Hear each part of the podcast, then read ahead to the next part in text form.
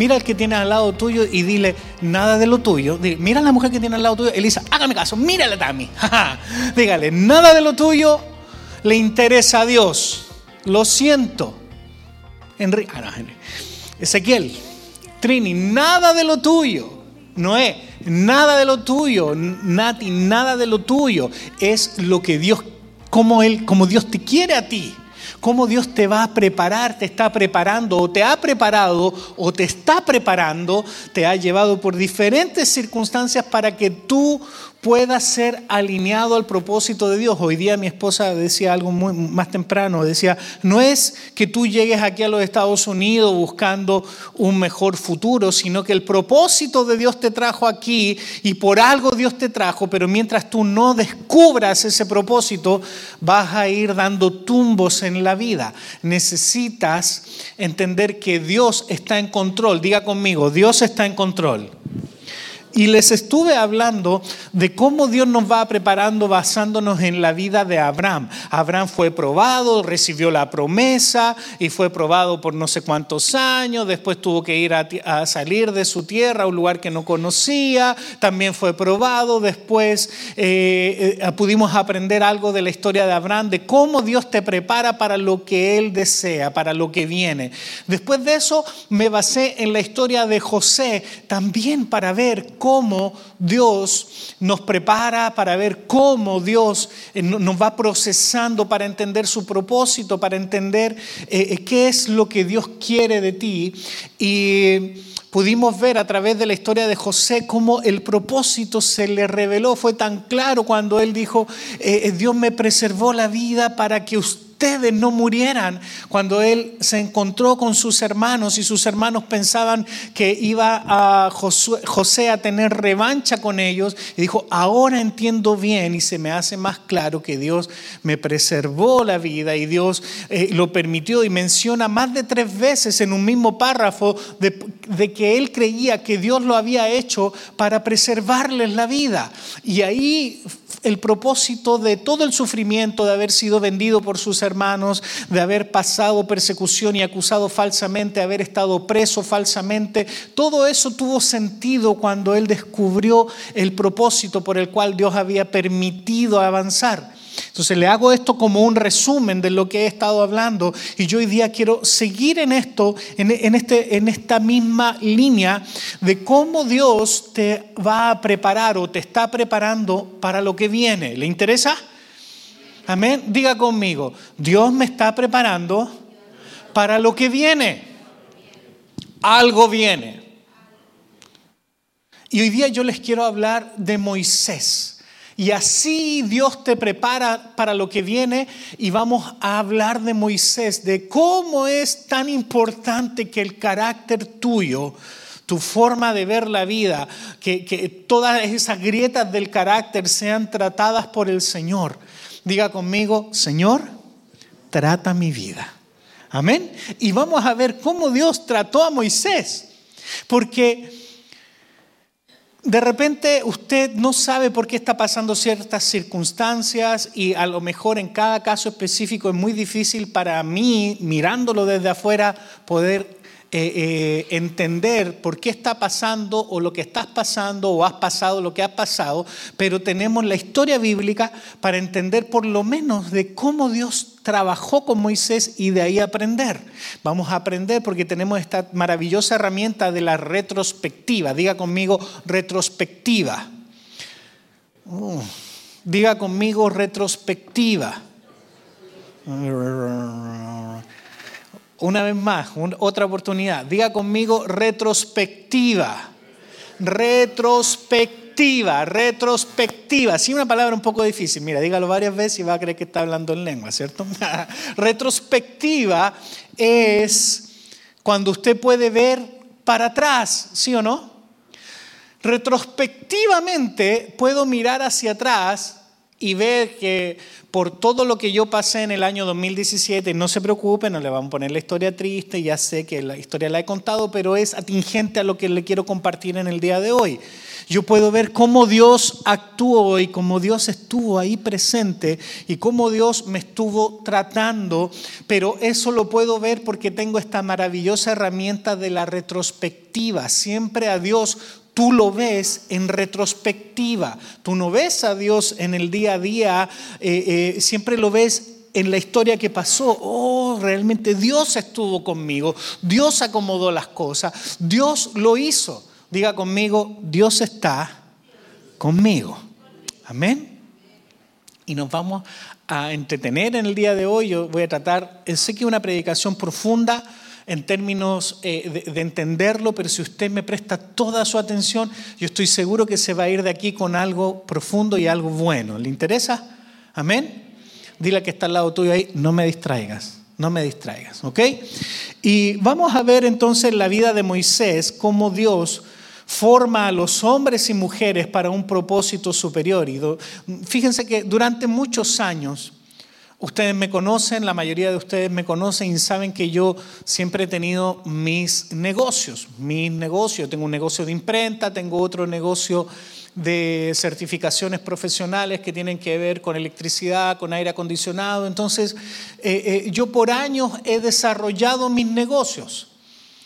Em, algunos de ustedes tienen negocio y entonces entienden de qué se trata.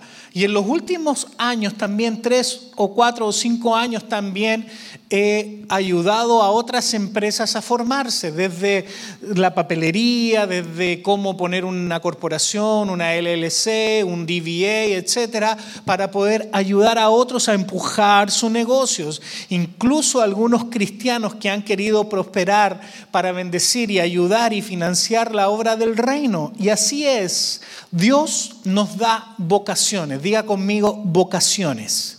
Dios nos da vocaciones y misiones para lograr cosas importantes, pero a menudo esos llamados no resultan como creímos que iban a resultar.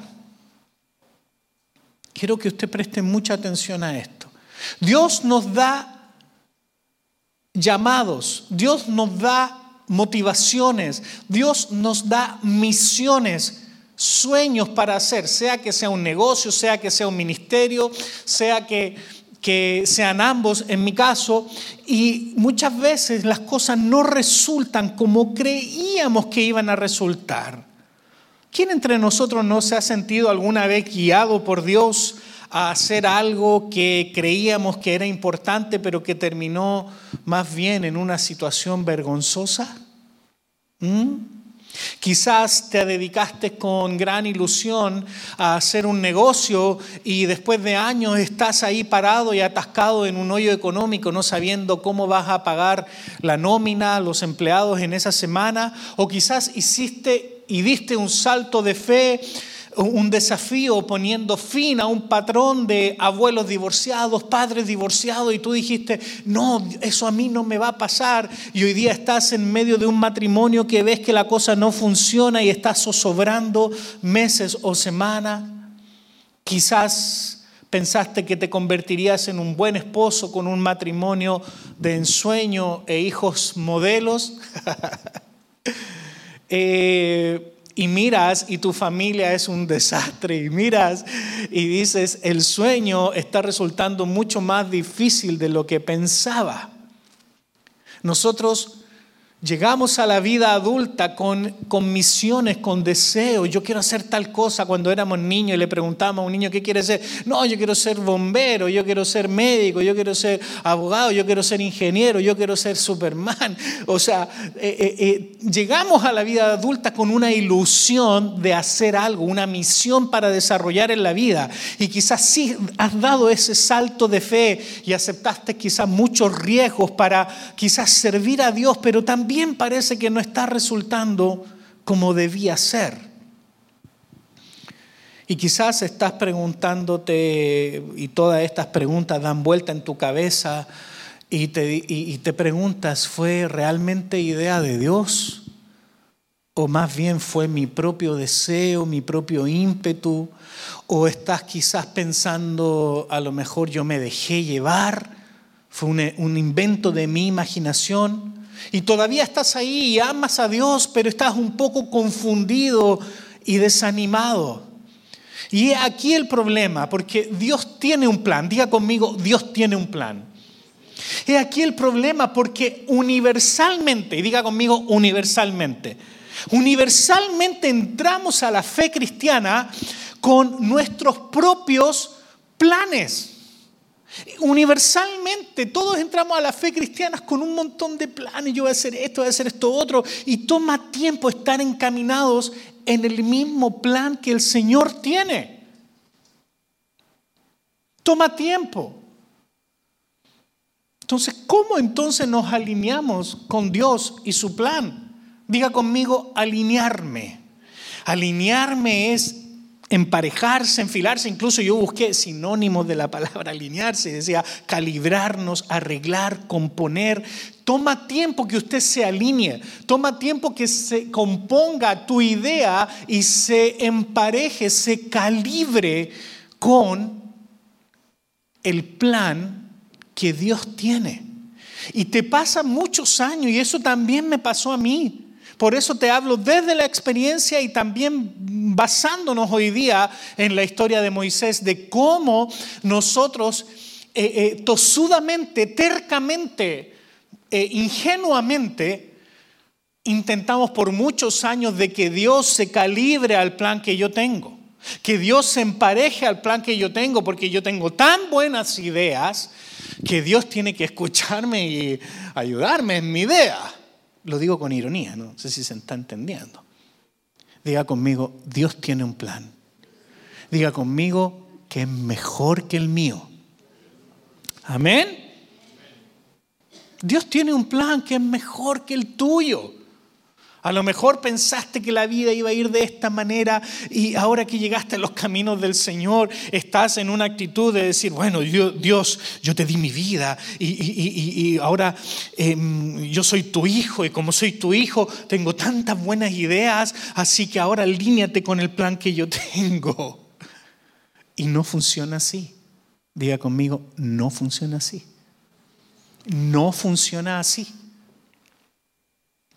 Dios nos prepara haciéndonos pasar por un proceso de humildad que básicamente cambia nuestra manera de pensar. Ningún hombre ilustra mejor este principio que Moisés. Ningún hombre en la Biblia ilustra mejor esta sucesión de eventos que cambia a un hombre en un hombre humilde para Dios. Y en el día de hoy veremos el intento de Moisés de hacer algo grande para Dios y veremos cómo fracasó. Hmm. Caminaremos con él a través de esa prolongada experiencia en el desierto que siguió después y vamos a descubrir cómo Dios usó todo eso para forjarlo en el hombre que finalmente Dios quería que fuera.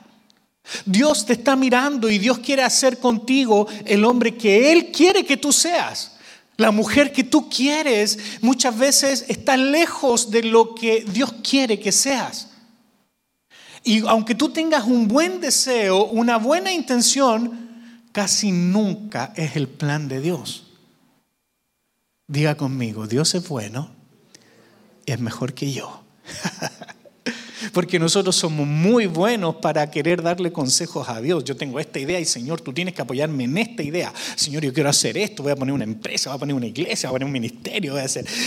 y, al final las cosas no empiezan a resultar. Y Moisés fue un hombre que, que si vamos a ir un poquito a la historia, vamos a ver un poquito, era un hombre judío que se distinguía dentro de la historia judía como ningún otro. Y en ese proceso verás cómo Dios toma nuestros esfuerzos deficientes. Diga conmigo, mi esfuerzo es deficiente. Mira al que tiene al lado tuyo y dile, tu esfuerzo es deficiente, tu esfuerzo no alcanza. Dile ahí con confianza, tu esfuerzo no alcanza, tu esfuerzo es deficiente, tú eres muy poco y te lo digo con amor, no, no con el deseo de humillarte, porque también lo digo para mí mismo, yo soy muy poco para pensar en que voy a hacer algo que a Dios le agrada.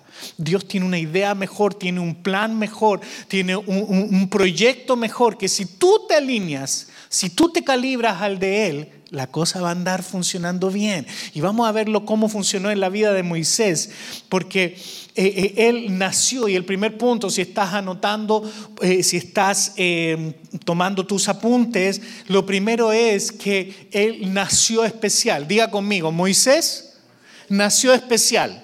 Él fue nacido especial. Hechos 7:20, ahí lo, tengo listo en la nueva traducción viviente, dice, en esos días nació Moisés, un hermoso niño a los ojos de Dios. ¿Sí o no que tener un bebé recién nacido en los brazos es cosa más maravillosa? Mira, recién estaba mirando, Rosalba vino con, un bebé. ¿Cómo se llama el bebé? Gael. Gael. a mí me inspiran ternura los niños. Yo tomo a un bebé recién nacido en los brazos, hasta el olor a bebé me gusta. No cuando están vomitados ni hechos, ojo, ¿ok? Pero el olor a bebé, hasta ese olor es delicioso, ¿sí o no? hasta que se hizo y ahí, vamos a darlo.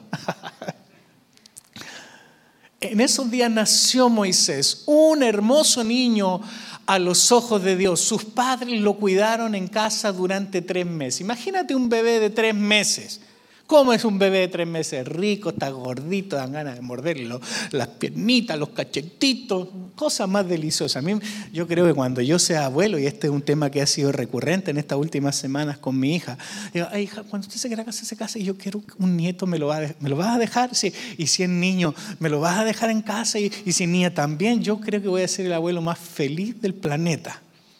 ¿Cuántos abuelos felices hay aquí? Qué maravilloso, qué delicia. Y Moisés, nacido especial. ¿Y luego qué? ¿Qué pasó? ¿Qué pasó en Egipto? ¿Qué hizo el faraón? Porque el faraón, aunque él, él no había habido, parece, hablar del éxito de José y comenzó a oprimir a los hebreos, y, él fue tan malvado que obligó a deshacerse de sus bebés a los eh, judíos y había una persecución y seguramente hubieron muchos niños muertos. Fue tan malvado que los obligó a deshacerse de sus bebés. Hechos capítulo 7, verso 20. En esos días Moisés, un hermoso niño a los ojos de Dios, su padre lo cuidaron en casa durante tres meses. Éxodo capítulo 2, verso 3, la siguiente slide. Ya conocemos la historia de Moisés, fue escondido. Ahí tenemos esa fotito que yo gentilmente se los preparé. Ya saben la historia, vieron la película. Moisés estaba ahí chiquitito en una, lo pusieron en una canasta. Eh, eh, Hechos 7:20 dice, eh, perdón, Éxodo 2:3 dice, cuando ya no pudo ocultarlo más sus padres, tomó una canasta de juncos de, de papiro y la recubrió con brea y resina para hacerla resistente al agua. Después puso al niño en la canasta y la acomodó entre los juncos a las orillas del río Nilo. Quiero que usted se imagine un poquito este recuadro, este segmento de la historia. Mamá, tú despidiéndote de un hijo de tres meses. ¿Cuánto tiene Gael? Cinco. Imagínate, desde los tres meses, con el dolor de tu alma, ponerlo en una canasta y ponerlo en un río que flote y que a la buena de Dios. Ojalá que se salve, que el río lo lleve lejos, que lo agarre una familia, si es que ningún animal lo devora.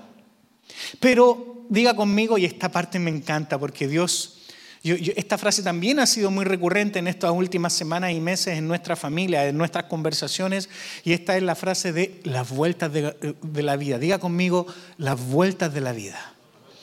¿Qué sucedió? Este niño que estaba siendo perseguido. ¿Quién estaba por ahí? La hija del faraón bajó al río a bañarse. Imagínate tú, la hija del faraón se pone ahí el traje de baño y dice, me voy a echar un chapuzón, voy al río. Y vio la canasta, abrió la canasta y encuentra a un pequeño llorando ahí. Ella fue conmovida y tomó al bebé y lo crió como a un hijo.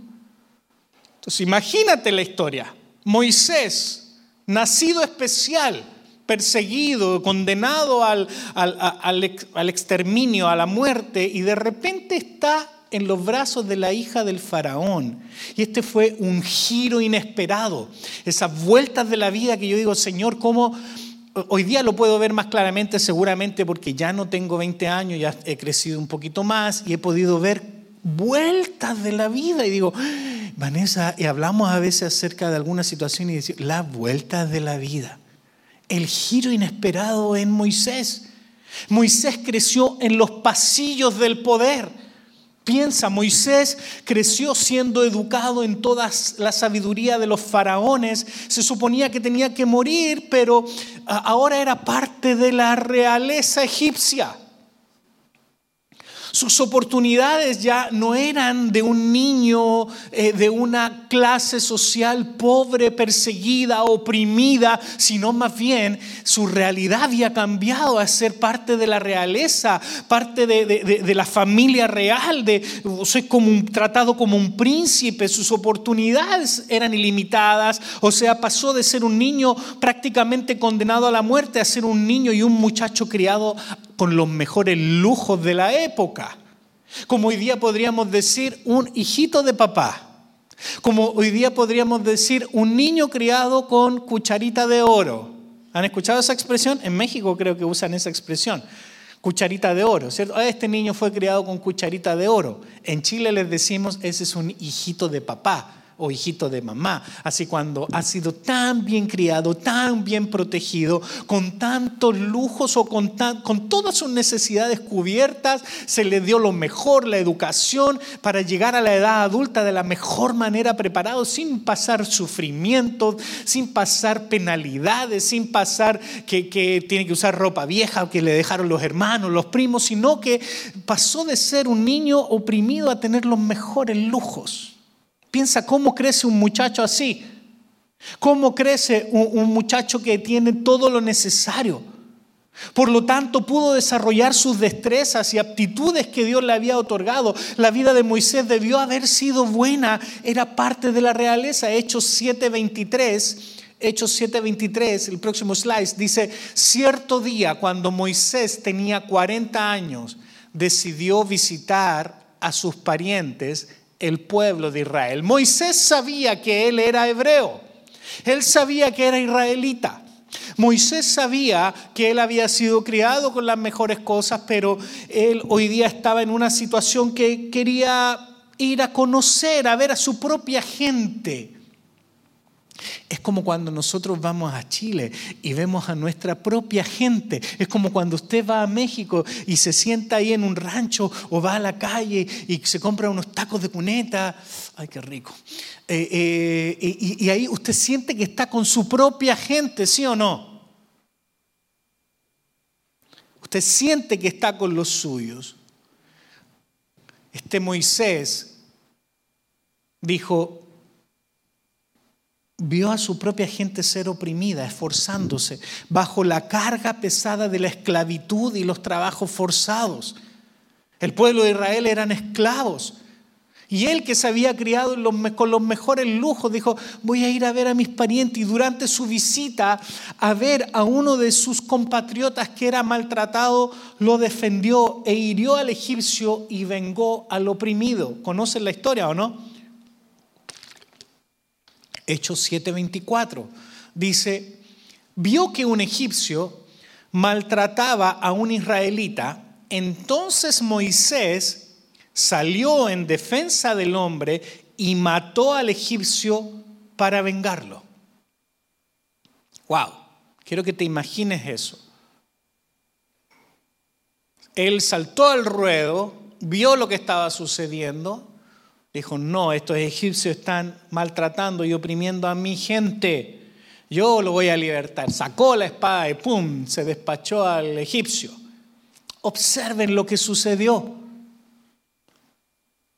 Moisés para hacer eso tiene que haber sido un hombre intrépido, valiente, con pachorra, con...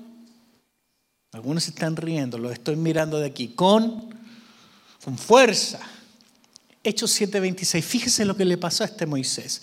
Al día siguiente los visitó de nuevo o sea, después que mató al egipcio, fue de nuevo a visitar a los suyos y vio que dos hombres de Israel estaban peleando. Ahí ya vio a dos compatriotas peleando entre ellos, discutiendo, estaban, y trató de ser un pacificador y les dijo, señores, ustedes son hermanos, ¿por qué se están peleando? Pero el hombre que era culpable empujó a Moisés y le dijo, ¿quién te ha puesto a ti como gobernante y juez sobre nosotros? ¿Me vas a matar como mataste ayer al egipcio? O sea, la cosa no estaba resultándole muy bien a Moisés. Porque primero había hecho justicia por su mano y matado al egipcio. Al otro día, cuando vio a dos israelitas discutiendo por algo, él se intentó meterse y dirimir y ayudar en este problema y finalmente lo empujó uno de ellos y lo terminaron increpando, diciendo, ¿quién te crees tú? ¿Ah? ¿Quién te ha puesto a ti como, como juez sobre nosotros? Moisés estaba convencido de que era el hombre correcto que hacía lo correcto para Dios. Él quería libertar a su pueblo y Moisés supuso que el pueblo también vería esto.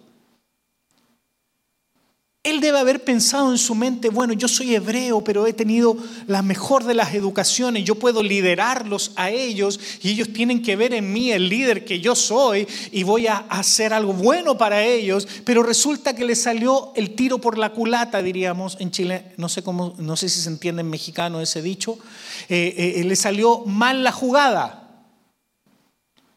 Hechos 7:25 dice, Moisés supuso que sus compatriotas israelitas se darían cuenta de que Dios lo había enviado para rescatarlos, pero no fue así.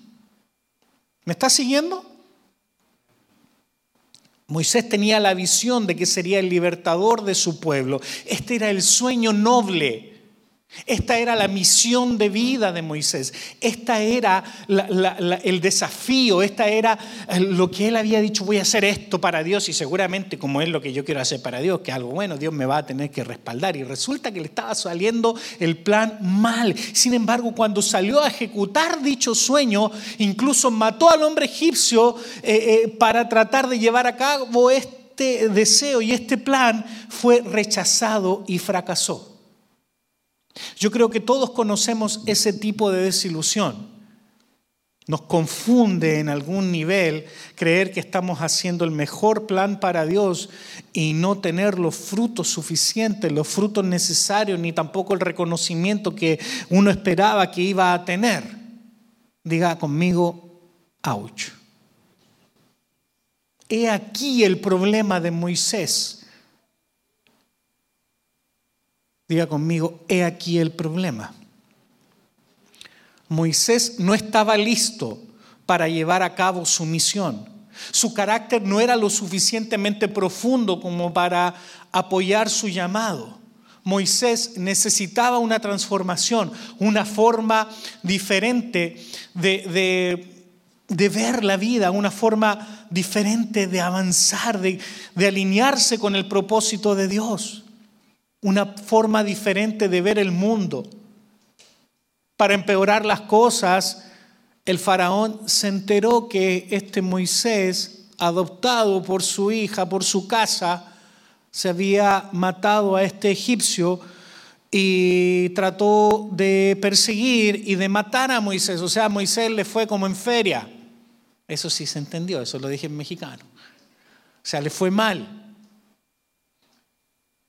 Entonces Moisés huyó a la tierra de Madián y se asentó allí como extranjero. Moisés dijo, mejor me pelo, me arranco. Y huyó a la tierra de Madián. Lo interesante es que Moisés había creído que Dios iba a usarlo poderosamente para conseguir una gran liberación del pueblo de Israel, pero en vez de eso tuvo que huir a un lugar en que en definitiva no abundaba la leche y la miel. Y él tenía ahí, oh, libertar al pueblo de la esclavitud, al pueblo de Dios de los egipcios. ¿Por qué Dios puso a Moisés a liderar con un sueño y luego lo dejó fallar? ¿Por qué Dios permitió y permite que nosotros tengamos sueños, deseos y después nos permite fallar? Y con relación a nosotros, cuando Dios nos da sueños y visiones y deseos que también terminan en fracaso y frustración,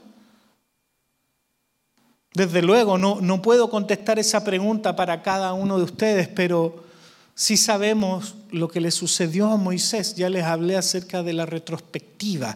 Y si Dios permitió que esta historia estuviera en la Biblia es porque sin lugar a dudas algo nos quiere enseñar.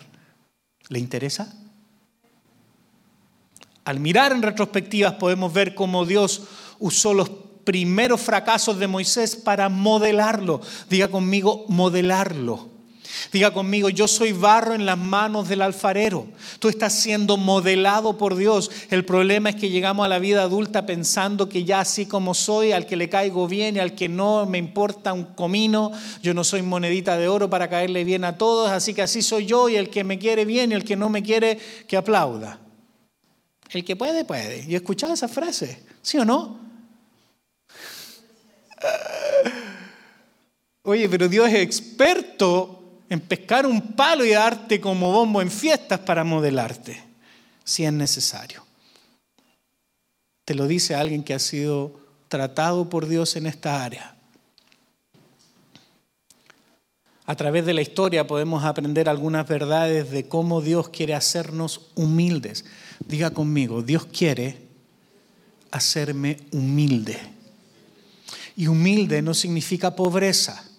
Humilde significa humilde de corazón. ¿Estamos de acuerdo en eso?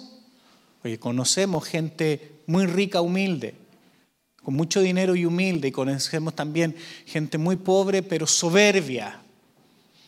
Las cosas no son sinónimo uno de las otras, pero sin duda que nos ha tocado ver a mucha gente que siente que el dinero le da esa sensación de omnipotencia, de que yo no necesito nada. Yo tuve un amigo hace muchos años atrás, se llamaba José, Joe, Pepe, y él una vez me dijo, yo le dije, tú necesitas a Cristo, y él me dijo, pero yo no necesito nada.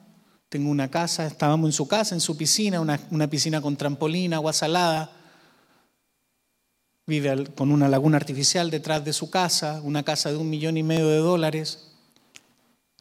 Y dijo, no necesito nada, mi futuro está asegurado, el futuro de mis hijos. Él manejaba un Hammer, una Cadillac Escalade y tenía como cinco motos. Yo le compré una moto que yo tenía y la usé por muchos años. Después, en el 2018, yo la vendí la moto. Y, y me acuerdo siempre de esa conversación con este Pepe. Él me decía, yo no necesito nada, tengo todo, mi futuro está asegurado y el de mi hijo Marcelito también. Y yo en mi mente oraba, Señor, ¿qué le digo? Por otro lado sentía un poquito de... Este, no tiene a Dios, no honra a Dios, no sirve a Dios y mira lo tan agrandado que es y uno que te sirve, Señor. Años más tarde me estaba llamando a la una de la mañana. No sé qué hacer, estoy desesperado tomo pastillas para poder dormir, tomo pastillas para estar de día. ¿Puedes venir y hacer una oración conmigo aquí? Siempre antes de la caída está la soberbia. Dios resiste al altivo y al humilde Él se acerca. ¿Qué es lo que sucedió con Moisés? Si estás anotando, este es el siguiente punto. Él fue, diga conmigo, Él fue antes de ser enviado. Diga conmigo una vez más. Vamos Javier, tú puedes. Él fue antes de ser enviado. Él se apuró. Él dijo, ah, voy a ir a ver a mis parientes o a mis amigos israelitas o parientes lejanos, no sé. y, se topó con este egipcio que estaba oprimiendo a su israelita y él sacó la espada y se lo, se lo despachó, lo mató y realmente él fue movido por sus propios deseos, él se movió antes de ser enviado, Dios le había dado a Moisés un deseo de rescatar a su pueblo, pero la confianza excesiva lo llevó a adelantarse a Dios. Él fue antes de ser enviado, en consecuencia falló.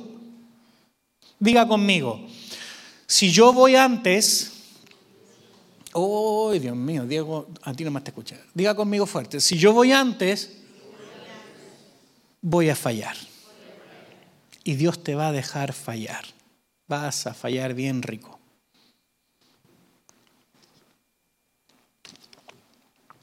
Su momento fue inoportuno. Su orgullo lo metió en grandes problemas y la mayoría de nosotros podemos identificarnos con Moisés. Muchas veces pisamos el acelerador en el semáforo antes que se coloque verde la luz. ¿Alguien ha hecho eso? Reconozca su pecado. ¿Ah? Estás ahí mirando el, otro semáforo amarilla, voy apurado, ya cambié amarilla, eh. ¿Sí o no? ¿Quién lo ha hecho? A ver. ¿Yo soy el único que lo ha hecho? Nati. Ahora ya estoy acostumbrado que cambia a verde y el de atrás me pita, pip, oh, oh, dejo el celular y sigo manejando. ya me ha pasado muchas veces. Ayer andaba conmigo haciendo unas compras, papi, verde, oh, ok. Pero muchos de nosotros nos hemos adelantado a la jugada. Y aunque nos sentimos atraídos por Dios a hacer algo o a ir a algún lugar o a alguna parte, fácilmente podemos saltar a la acción antes que Él nos envíe. Lo que pasa a continuación suele ser mucho más dolor y arrepentimiento. ¿Por qué Dios llama a hombres como Moisés o a ti y a mí a realizar una tarea noble? Te pone un sueño, un deseo, solo para dejarnos caer de bruces. ¿Se entiende la palabra bruces? Hay otra palabra que sale mejor, pero yo sé que mi esposa me está mirando con esos ojos de no la digas. Es cuando tú te caes y te pegas en la boca. ya saben cuál es. ¿Lo digo o no lo digo? No. Usted es la única que dijo que no, pastora, los demás quieren saber. Cuando usted se cae de boca, ahí está más elegante.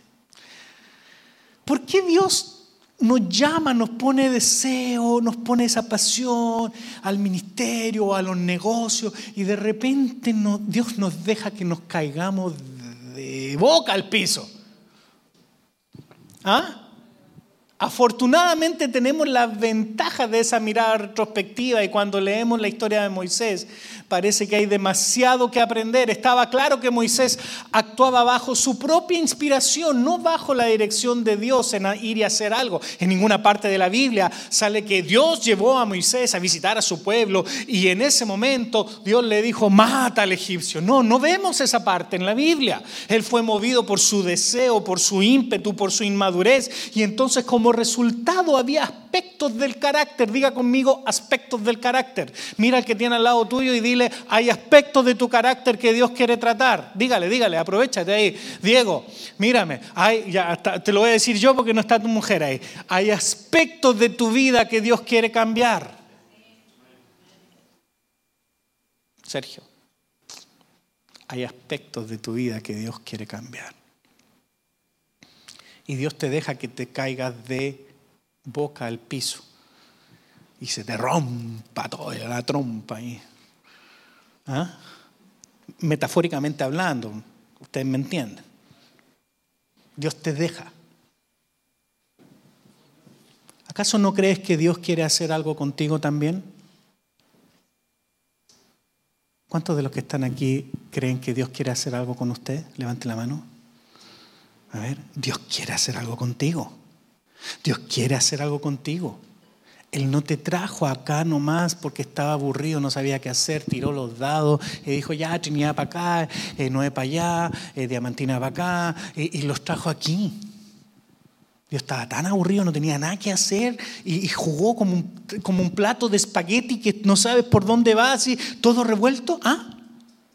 Y los caminos se cruzaron Conociste a tu esposa, a tu esposo, de una manera a veces bien rara. Miren, mis papás me obligaron a ir a la iglesia de mi suegro de visita. Mis papás nunca se fueron a la iglesia de mi suegro, volvieron a su iglesia y ahí la conocí. El día que te conocí. Como que Dios toma situaciones para hacer lo que Él quiere. La Biblia dice que el plan de Él prevalece. Dios tiene un plan. Entonces, ¿qué es lo que sucedió? Dios dijo, voy a tratar a mi hijo Moisés. Dios dice, voy a tratar a mi hijo Diego, voy a tratar a mi hijo Josué, voy a tratar a mi hijo Noé, voy a tratar a mi hijo Sergio, voy a tratar a mi hijo Angelito y voy a meterlo en en una universidad del trato del carácter. Y Dios lo hizo con Moisés. Y Dios inscribió a Moisés en la sucursal del desierto, en la universidad del carácter, para darle un curso, un posgrado en transformación personal, a fin de cambiarle su manera de pensar. Es algo que yo creo que a Dios, que, que a Dios le agrada hacer, tomar y cambiar. Esto es lo que nos ocurre a nosotros.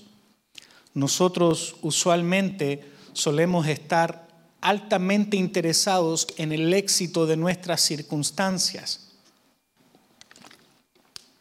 Piense un poco. Todos queremos el éxito de nuestras circunstancias. O sea, a ver, levante la mano todos los que tienen un negocio propio aquí. Uno, dos, tres, hay varios, cuatro. Y tú dices, Señor, bendice mi negocio. Los que están haciendo familia, mira, que viene el bebé en camino. Oh, Señor, que el bebé nazca bien y que sea un hombre de Dios, una mujer de Dios. Yo ya me imagino como David cantando y matando Goliat, y, o, una prócer como Elizabeth, como Rebeca, no sé, eh, de la Biblia y personajes para nuestros hijos. Muy bien, muy bien. Pero esto nos ocurre a nosotros, que queremos que nuestra carrera profesional, nuestra familia, incluso nuestras buenas obras como alimentar, a los pobres, ayudar a los niños del San Jude, a los que tienen cáncer. Ay, ahora vamos a ayudar a los, que se le incendió la casa en Chile, y a alguna organización caritativa, o vamos a llevar agua a alguna aldea asolada por la pobreza, a cooperar con alguna institución. Eh, y, y Dios no está interesado en tu proyecto o tus circunstancias, sino que Él está interesado en tratar tu carácter. Diga conmigo una vez más, Dios quiere tratar mi carácter.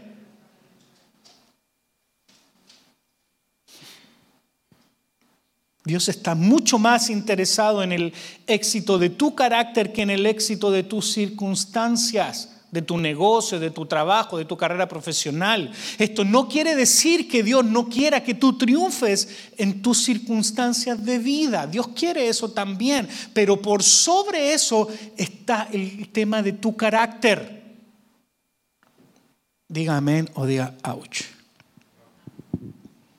Dios también anhela eso, que te vaya bien en tus circunstancias, pero por sobre ese triunfo de tus circunstancias, Él quiere forjar tu carácter para que te conviertas en el hombre que, y la mujer que Él quiere que seas para su uso, para su gloria, para que podamos ser administradores fieles, que actuemos en una forma digna de nuestras circunstancias.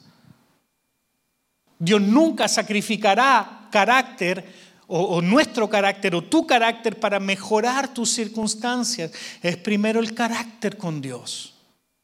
Fíjate en la historia de Moisés. Al igual que Moisés y probablemente tú también, yo aprendí esto y lo estoy aprendiendo y lo sigo aprendiendo de la manera difícil.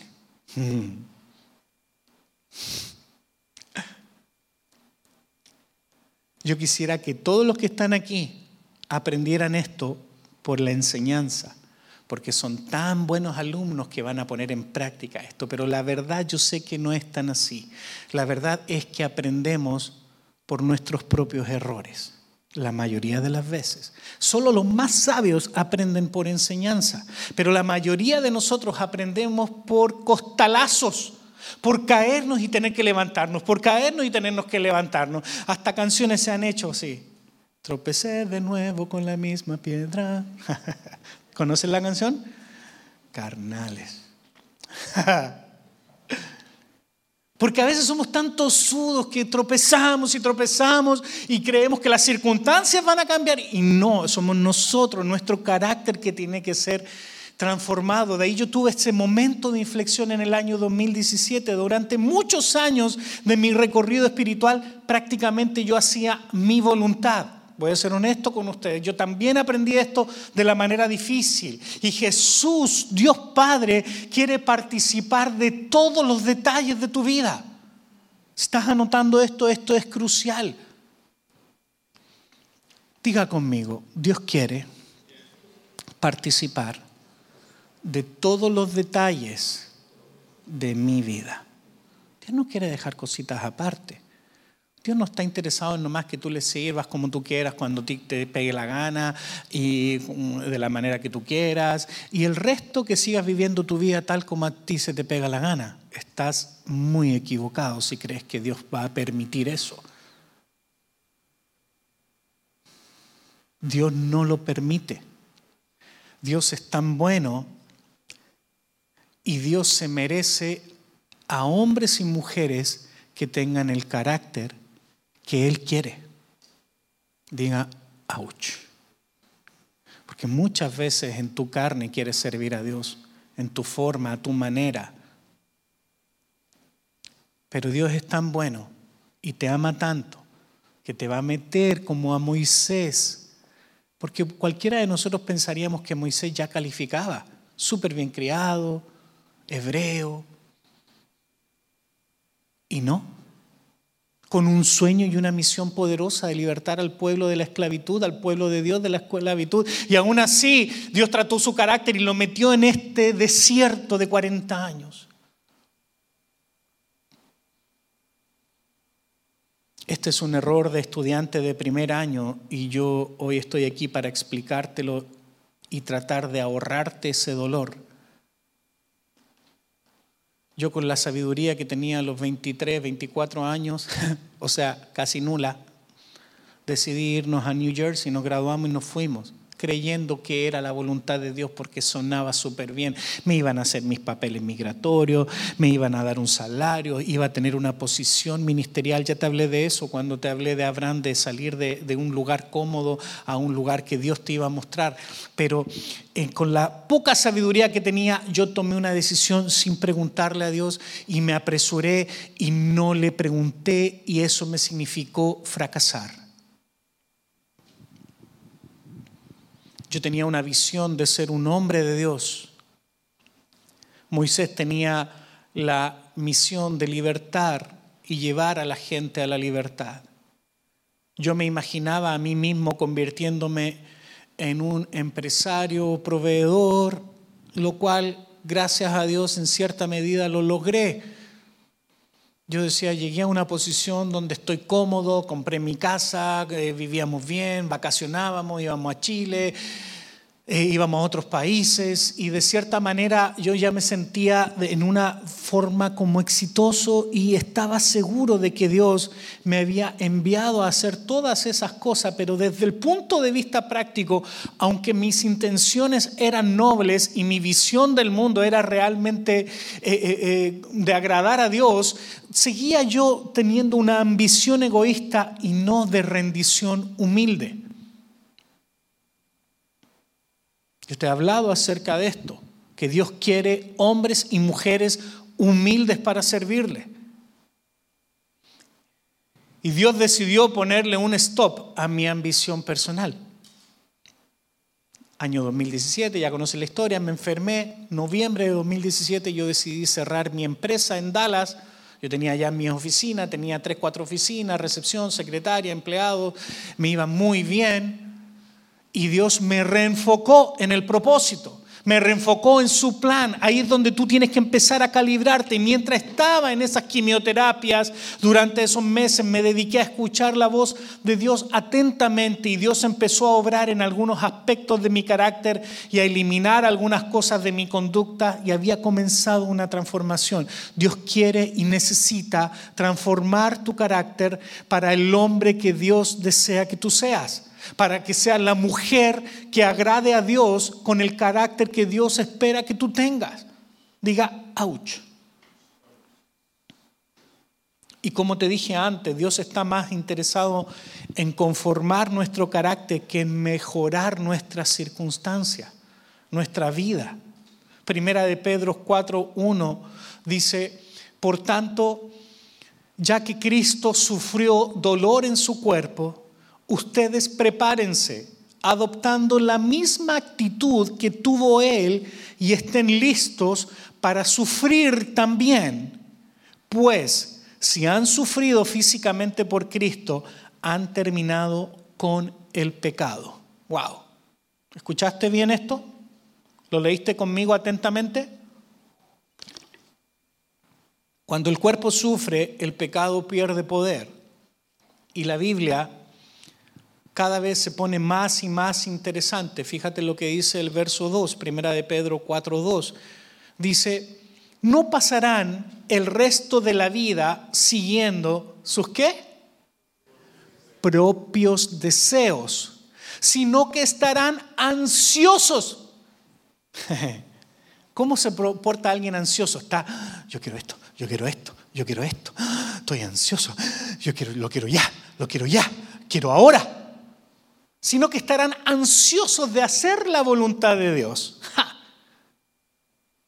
O sea, Dios te va a pasar por un trato, hermano, hermana, que va a llegar el punto que estés tan adolorido que te digas, ay Señor, yo voy a hacer lo que tú quieras, cuando tú quieras, como tú quieras, y estoy ansioso de hacer tu voluntad, no la mía.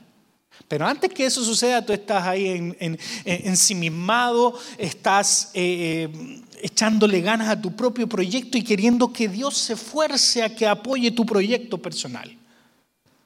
Así que si la experiencia en el desierto es dolorosa, ese dolor Dios lo usará como abre latas para entrar a nuestros corazones y abrirnos al poder transformador de su espíritu. Dios desea tratar tu carácter. Quiero que repitas conmigo, quiero vivir el resto de mi existencia para la voluntad de Dios. Amén. ¿Lo quieres? Más te vale que lo quieras. Porque mientras más te demores, más tiempo vas a pasar en el desierto. Así que no seas un creyente inmaduro al igual que Moisés. No seas un cristiano que piense, vaya, vaya, vaya ahora que he rendido mi vida de veras al Señor, Dios puede eh, imaginarme cuánto Él puede hacer conmigo a su lado. qué gran trofeo soy, qué afortunado eres Dios en tenerme contigo. Mucha gente llega a los pies de Cristo y después que entrega su corazón a Él, tiene esta actitud, que es una actitud podrida. Y las iglesias está lleno de gente así. No en esta, en otras. Diga, ouch. No seamos ingenuos. No creas que con tu rendición a la voluntad de Dios significa que ya has tocado fondo. Eso es apenas el principio. Después que tú captes la atención de Dios, lo primero que Él querrá será enseñarte algunas cosas que no has estado dispuesto a escuchar y aprender. Y en esto quiero ser muy enfático en decirle a ustedes, varones, ¿cuántos varones hay aquí? Díganme los varones. Con fuerza. Díganme los varones. Bien. Porque nosotros somos muy criados a querer hacer lo que queremos hacer. Somos hombres de visión, gente persistente, queremos una cosa y la vamos a lograr en la vida porque para eso soy un hombre trabajador y para eso, y a mi manera, my way, como cantaba Frank Sinatra. ¿Le gusta Frank Sinatra? A mí sí. Me acuerdo de puras canciones cuando estoy aquí con ustedes. Por eso, en vez de Dios sacarte del desierto, te internará más en Él no era la mejor noticia que usted venía a escuchar hoy día. Yo sé que ustedes venían, ah, voy a ir a la iglesia, vamos a al Señor. Bueno, ay, voy a, quiero salir inspirado, lleno de fe, que ah, voy a salir de aquí a comerme el mundo. Dios seguirá tratando tu carácter. Primera de Corintios 3, 11 dice, pues nadie puede poner un fundamento distinto del que ya tenemos, que es Jesucristo. Así que si tienes la palabra de Dios, tienes el fundamento correcto. No te permitas ser, que, que seas edificado sobre otro fundamento que no sea Cristo. Ten cuidado a quien escuchas. Hoy día tenemos en internet la maravillosa herramienta que podemos escuchar muy buenos predicadores, pero también otros muy malos, muchos locos predicando herejías y a veces tienen miles de seguidores, pero que no te ocurra lo mismo que me sucedió a mí. Puedes estar edificando un negocio y una vida basándote en tus mejores ambiciones personales y no en el deseo de Dios para ti. Si es así, Dios tendrá que humillarte si tú no eres lo suficientemente fuerte para humillarte solito. Levanta tu mano derecha y di conmigo, Señor, rindo toda mi vida y cada aspecto de mi vida a tu soberanía. Baja tu mano. Dios es tan fuerte Dios tiene tanto poder y Él espera como papá amoroso que tú recapacites, que tú seas lo suficientemente fuerte para me voy a arrodillar y voy a rendir mi vida completamente a Dios. Pero cuando tú le has dicho, Dios, tú eres el dueño de mi vida y tú no quieres hacer ese paso, Dios tendrá que hacerlo de alguna manera para que seas un hombre humilde. En términos de dinero, influencia y reputación, yo tenía todo lo que quise pero aún así en ciertas áreas me sentía miserable. Y cuando Dios comienza a eliminar las cosas que yo estaba tan seguro que me harían feliz, me sentí libre. Yo tantos años luché por tener mi negocio, por prosperar, y cuando ya estaba ahí y pasé estos momentos difíciles de salud, y cuando me deshice de eso, y decidí, Señor, te voy a servir a ti nomás. Me pude sentir tan libre, amados. Sacarte un peso de encima y de saber que cuando Dios tiene un propósito contigo lo va a hacer. Cueste lo que cueste, cuando Dios tiene un propósito contigo y Dios estaba moliéndome y Dios puede molerte a ti tal como lo hizo con Moisés. Estaba y también en, en ese molerte también te reconstruye el carácter y transformándote más a la imagen de Dios. Ahora, su tropezón a Moisés, su tropezón lo hizo más humilde. Diga conmigo, mi tropezón me hará más humilde. Ahí estaba Moisés huyendo. Porque el faraón, como se enteró que mató al egipcio, lo quería eh, también buscar, alcanzar, apresar o matar, no lo sé, pero su tropezón lo hizo humilde y tuvo que arrancar. 40 años más tarde hallamos a Moisés muy diferente al punto de graduarse de esta universidad del trato de la vida en el desierto, en, este, en el campus Madianita de la Universidad del Carácter y había desaparecido ese hombre intrépido, quizás pedante y demasiado confiado que una vez creyó que podía liberar a su pueblo sin la ayuda de nadie, incluso tomando la justicia por su mano y matando a una persona. Ahí teníamos ya a Moisés tratado, su traspié lo había hecho humilde, la humillación duele y los nombres que Moisés puso a sus hijos nos dicen mucho de lo doloroso que puede ser. A su primer hijo le puso por nombre Gerson, que significa forastero, he sido en tierra ajena. En Éxodo 18.3 dice, y a sus dos hijos, el uno se llama Gerson porque dijo, forastero he sido en tierra ajena.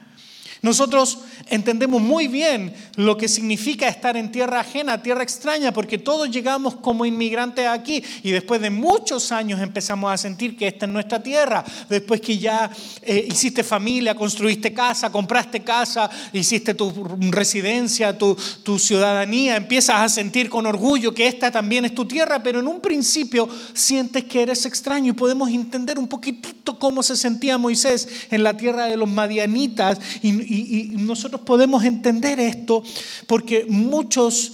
Eh, eh, no logran entender quizás la visión de Moisés, pero nosotros que hemos sido inmigrantes lo podemos entender un poquito mejor. Y ser extranjero muchas veces genera esos sentimientos de impotencia cuando alguna vez te han discriminado, te han tratado como un latinito, como un mexicanito. A mí el otro día estaba yo en el gimnasio y me dio mucha risa porque fue el día, el día del 14, de, eh, el día de los enamorados, el otro día parece que fue, fue el jueves, y estaba yo ahí haciendo deporte y de repente entran unos mariachis y tengo un amigo que es asiático, que es muy racista y hace bromas racistas conmigo y, me dice, hey, your people, your people. Me dice, y ahí estaban los mariachis y yo le saqué fotos a los mariachis. Eso es muy lindo, le dije yo, les, filmé video, los puse hasta en las redes sociales y dije, eh, qué lindo que venga y tengamos parte de esa cultura latina aquí. Pero uno se siente, uno se siente y uno puede interpretar bien cómo se sentía Moisés. A su otro hijo lo llamó Eliezer significa el Dios de mi padre me ayudó. Eso sale en Éxodo 18:4. Dice, el Dios de mi padre me ayudó y me libró de la espada de Faraón. Eso significa el nombre Eliezer.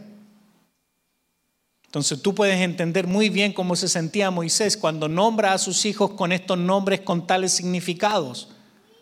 Ahora, más tarde, cuando Moisés, y ya voy a terminar, cuando Moisés se convirtió en el libertador de su pueblo, el relato afirma algo de él, que es este punto donde yo lo quiero llevar a usted. Números 12, 3 dice, y aquel varón Moisés, números 12, 3, el siguiente, querido Javi. Dice, Números capítulo 12, verso 3, dice, y aquel varón Moisés era muy manso, diga conmigo, manso. Moisés era muy manso, no menso, manso. ¿Se entiende la palabra manso, cierto? Más que todos los hombres que había sobre la tierra. Números capítulo 12, verso 3. Búsquelo en su Biblia si no lo tenemos ahí. Números 12, verso 3. Este es quizás el versículo más importante que yo quiero que entiendas con respecto a este mensaje. Y aquel varón Moisés era muy manso, más que todos los hombres sobre la, que había sobre la tierra. Moisés no se convirtió de la noche a la mañana en el hombre que Dios tenía en su mente. Y diga conmigo, yo tampoco. Diga conmigo, Dios está tratando con mi vida. Diga conmigo, tomará tiempo. Dígale al que está al lado suyo ahí, va a tomar tiempo. Que Dios te trate va a tomar tiempo. Y he descubierto que el proceso de transformación, y así como Dios trajo a Moisés y, pudo tener quizás de las mejores educaciones, pudo sentirse intrépido para seguir la misión y el llamado en su vida, tuvo que pasar por la universidad del carácter de Dios. Y he descubierto que el proceso de transformación y de aprender humildad a menudo es así. Le digo a Dios lo que voy a hacer, Dios responde. Yo le digo a Dios lo que voy a hacer. Dios responde. Después le ruego a Dios que de todo modo me deje hacer eso. me humilla hasta que lo escucho. Y después Dios te dice lo que Él va a hacer contigo. ¿Dónde estás ahora en esta secuencia? ¿Estás todavía en la secuencia de yo le digo a Dios lo que vamos a hacer? Y en lo que quiero que Él me ayude? ¿O ya más bien estás en la parte donde Dios te deja hacer eso de todos modos? La ayuda viene desde la zarza. Si estás anotando, anota eso. ¿Qué sucedió cuando Moisés estaba en el desierto? Moisés fue antes de ser, enviado y ese traspié que tuvo, y en sus clases correctivas, Y sin duda lo último que Moisés esperaba después de cuatro décadas en el desierto, imagínese usted, 40 años en el desierto, era que Dios le hablara. Y es precisamente lo que tuvo. Un día cuidando a las ovejas de su suegro, vio una zarza ardiendo. No obstante, era extraño que la zarza no se consumiera. Desconcertado y un poco asustado, se acercó para investigar y en ese momento oyó su nombre que le dijo, Moisés, Moisés, Éxodo 3, 4. Dice, viendo Jehová que él iba a ver, lo llamó Dios en medio de la zarza y dijo, Moisés, Moisés. ¿Y qué dijo Moisés? Heme aquí. Como puedes ver, por duro que Moisés haya sentido la situación en los últimos 40 años en el desierto, Dios no lo había abandonado. 40 años. ¿Cuánto tiempo te has sentido abandonado? Diga conmigo, Dios no me ha abandonado. Lo que sin duda Moisés creyó que era abandono realmente era una preparación. Es fácil confundir abandono con tiempos de preparación. Durante todos esos años calurosos y solitarios, Dios había estado moldeando a Moisés para que fuera más paciente, más persistente, más trabajador. En otras palabras, Dios estuvo formándolo para la gran misión. Algo Dios está formando en ti para una gran misión. Amén. ¿Lo crees? Ahí vino su día de graduación. Éxodos 3, 4. Viendo Jehová que él iba a ver, lo llamó, y ya lo leímos, Moisés, Moisés, y él respondió, heme aquí. Hechos capítulo 7, versos 32 y 33, dice, yo soy el Dios de tus padres, el Dios de Abraham, el Dios de Isaac y el Dios de Jacob. Y Moisés, temblando, no se atrevía a mirar y le dijo, Señor, quita el calzado de tus pies porque el lugar en que estás es tierra santa. Wow. Como puedes imaginar, Moisés debe haberse estremecido de miedo.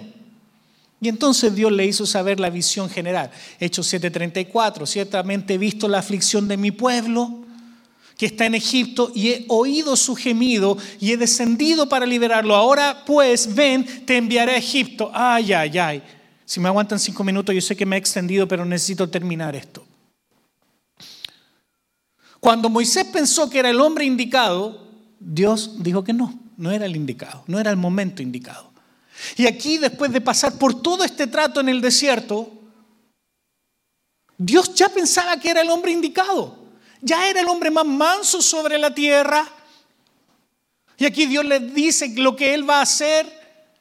Te voy a mandar a liberar a mi pueblo, he escuchado el clamor de ellos. Y, pero eso ya le pareció mucho a Moisés. A ese punto Moisés eh, no era ni la sombra del hombre intrépido que había sido hace 40 años atrás, que había sacado la espada y matado al egipcio. Ya era un hombre muy calmado, muy manso y que él ya estaba incluso temeroso, había desaparecido la seguridad en sí mismo. Reiteradamente Moisés le trata de explicar a Dios por qué no estaba de acuerdo o no estaba adecuado para el trabajo. ¿Quién soy yo para hacer eso? No me van a escuchar y si no me creen, no tengo ni siquiera facilidad de palabra, estaba hasta tartamudo. Qué interesante, cuando Moisés se consideró adecuado para liberar a su pueblo, Dios lo consideró inadecuado, pero décadas después y a un mundo de distancia, cuando Moisés se consideraba inadecuado, Dios lo consideró precisamente adecuado para la misión.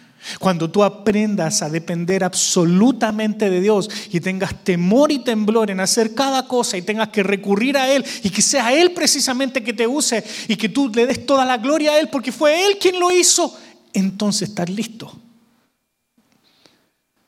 Wow. Él fue transformado en una nueva forma, en un nuevo tipo de individuo, un hombre humilde, listo para vivir en dependencia total. Diga conmigo, yo no soy un hombre común y corriente. Tú eres alguien especial. Eres tan especial como era Moisés. Diga conmigo, mi vida es un fenómeno espiritual.